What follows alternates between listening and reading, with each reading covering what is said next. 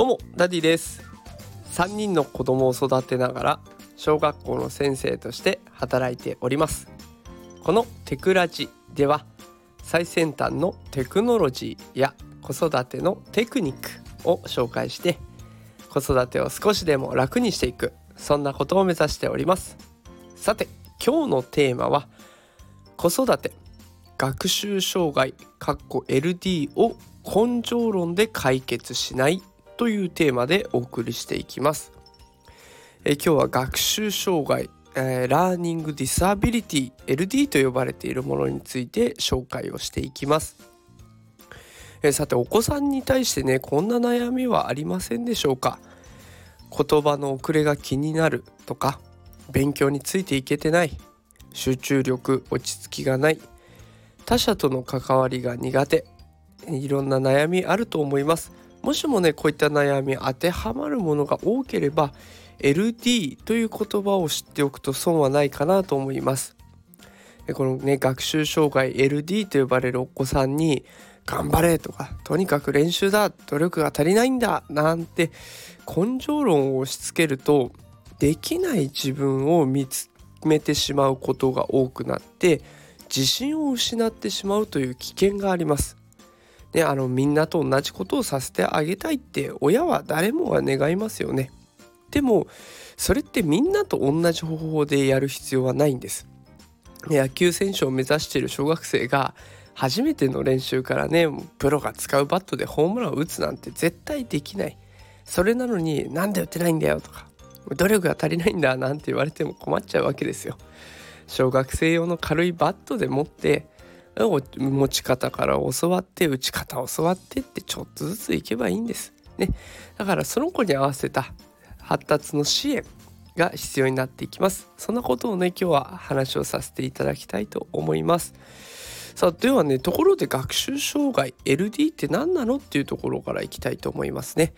LD っていうふうに言われるお子さんは知的な発達の遅れはありません。えただね読むとか書くとか計算するといった特定の一つの分野だけが他と比べてうまくできないそういう状態になってるんですね。でうまくできないっていうと、まあ、学校で言えば3年生なんだけど1年生の内容がやっとできるぐらいのような状態ですね。だからもう掛け算割り算とかをやってるんだけどようやく足し算を覚えたとかなんとかできるぐらいだとかってなったらちょっと疑いをかけていった方がいいかもしれません。LD と呼ばれる子たちには3つのタイプがあります。1つ目独自障害字を読む障害と書いて独自ですね。これをディスレクシアなんていうふうにも呼ばれますがこれは文章の音読が遅いとか読み間違いがあります。あと文章の内容をつかむとかまとめるっていうことも難しくなっていきます。え2つ目書字障害字を書くと書いて書字障害。これを dysgraphia と呼んだりもします。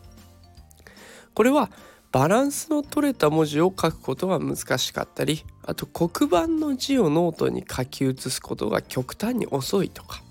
あと助詞あれですね。手におはと呼ばれるやつですね。をうまく使えないとか考えたことを書いて表現するのが難しい。こういうのを所持障害と言います。3つ目。算数障害。ディスカリキュリアと言ったりもしますが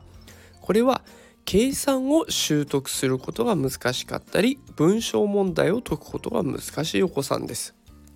いやこれもしかしたらうちの子当てはまるかもという方がいらっしゃれば学校での様子をね先生に相談して見させてもらうとかあと伺うとかっていうことは全然やっていいと思いますのでよかったらね先生に相談してみてください。でこの LD かどうかの診断はじゃあどうしたらいいのっていうところなんですがお子さんのね得意不得意のバランスを知る検査っていうのがあります。でその名もウェクスラー式知能検査。え就学前の幼児用の検査だったらえ WPPSI で児童用就学した後ですねの検査だったら WISC よくねウィスクウィスクと呼ばれるやつですね。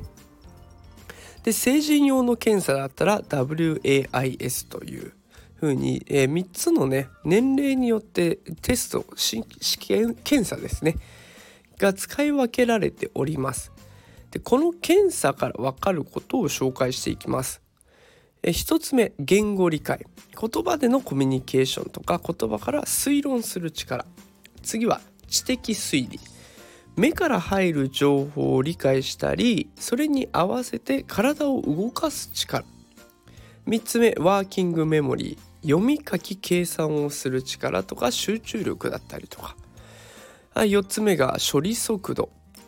目から入る情報を処理する力。この4つに加えて IQ のポイントを加えると。でそこでお子さんの発達のバランスを知ることができるようになっていきます。で時間はね60分から90分程度で専門家の方とお子さんが1対1の状態で行われていきます。でこの検査ですがどこで受けられるのかっていうと医療機関とか教育支援センターあとは民間の施設なんてところで受けることができますただね病院医療機関になるとえっと、児童精神科とか小児科に行って、えー、検査をしていくことになるんですが担当のお医者さんが検査が必要と判断しなければ検査ができません。で教育支援センターっていうところではもう各区市町村にある教育支援センターというところがあるんですけれどもそこではねお子さんがどんな支援を受けるかでそどうしたらいいかっていう理想を探っていくために検査をしていくっていうことが可能になります。でそのまま教育委員会とかね学校とかもつながっていく可能性がありますのでおすすめなんですがちょっとね時間がかかるっていうことが考えられます。予約で1ヶ月以上待ちなんてこともあるのでそういった場合には民間施設がね比較的予約が取りやすいということらしいです。じゃあその検査の結果ね LD っていうのが分かったといったところで支援方法その子をどうやって助けていったらいいのかっていうところに話を移していきます。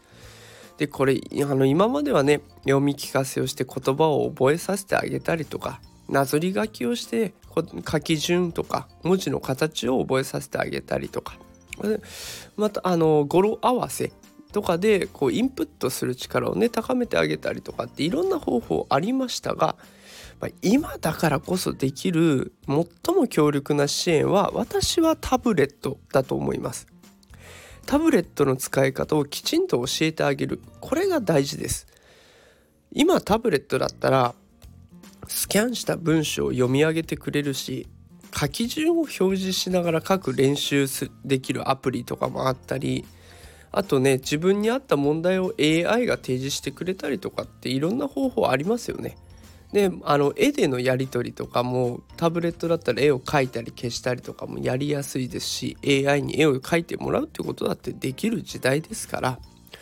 今はもうタブレットでしっかりとその子の苦手をカバーできるような方法を教えてあげるっていうのが必要になってくるかなと思います。で実際ねこれ私を受けも私が受け持った子の中にもね